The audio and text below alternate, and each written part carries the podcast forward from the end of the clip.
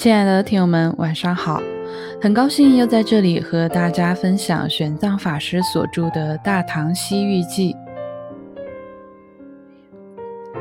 昨天我们已经进入了阿富汗境内。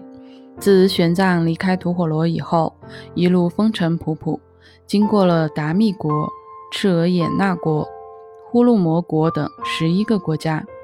古时候这一带的国家还是比较多的，可能需要分几集的时间来讲。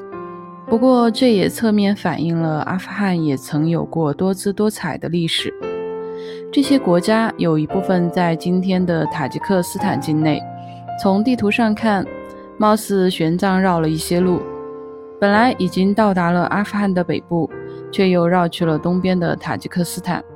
古时候没有导航，再加上逢山遇水都得绕路，我猜法师一路上的心情不一定有我们现在出门徒个步那么惬意了。从吐火罗国故地到复合国，书里没有记载里程，只简略地说了每个国家的面积，粗略估计至少又走了一千里以上。我们从地图上看，从乌兹别克斯坦的提尔梅兹到阿富汗的北部城市马扎里沙里夫的直线距离也不超过一百公里，不得不感叹古人出门旅行是有多不容易。书里玄奘说，复合国东西八百多里，南北四百多里，北边临近阿姆河，其都城方圆二十多里，当地人叫这里小王舍城。这座城的城池修建得很坚固，但居民并不多。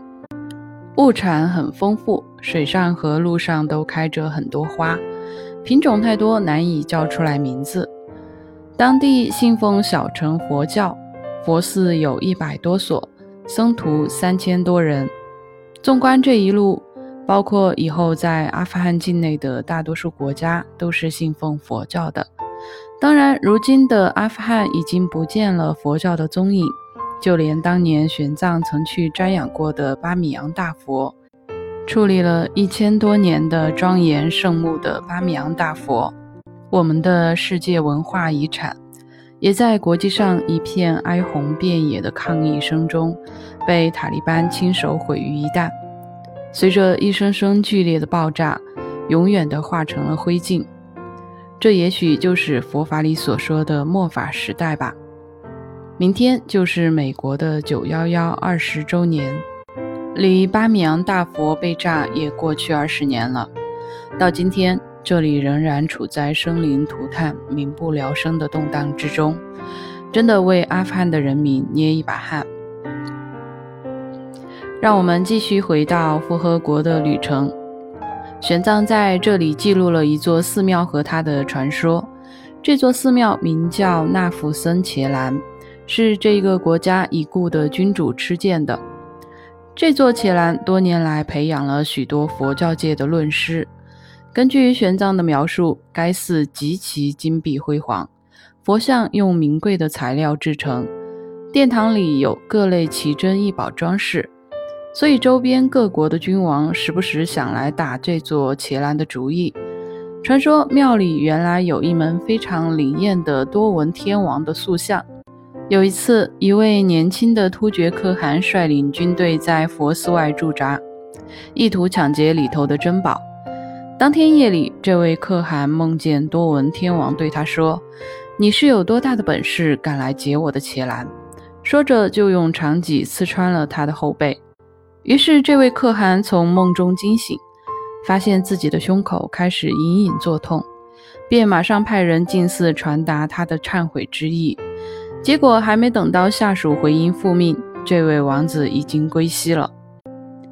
那这个传说呢，带有一点玄幻的色彩，是否真实，我们已不可考证。但古时候佛学除了寻求自我解脱以外，教导人们因果善恶也是其主要的宗旨吧。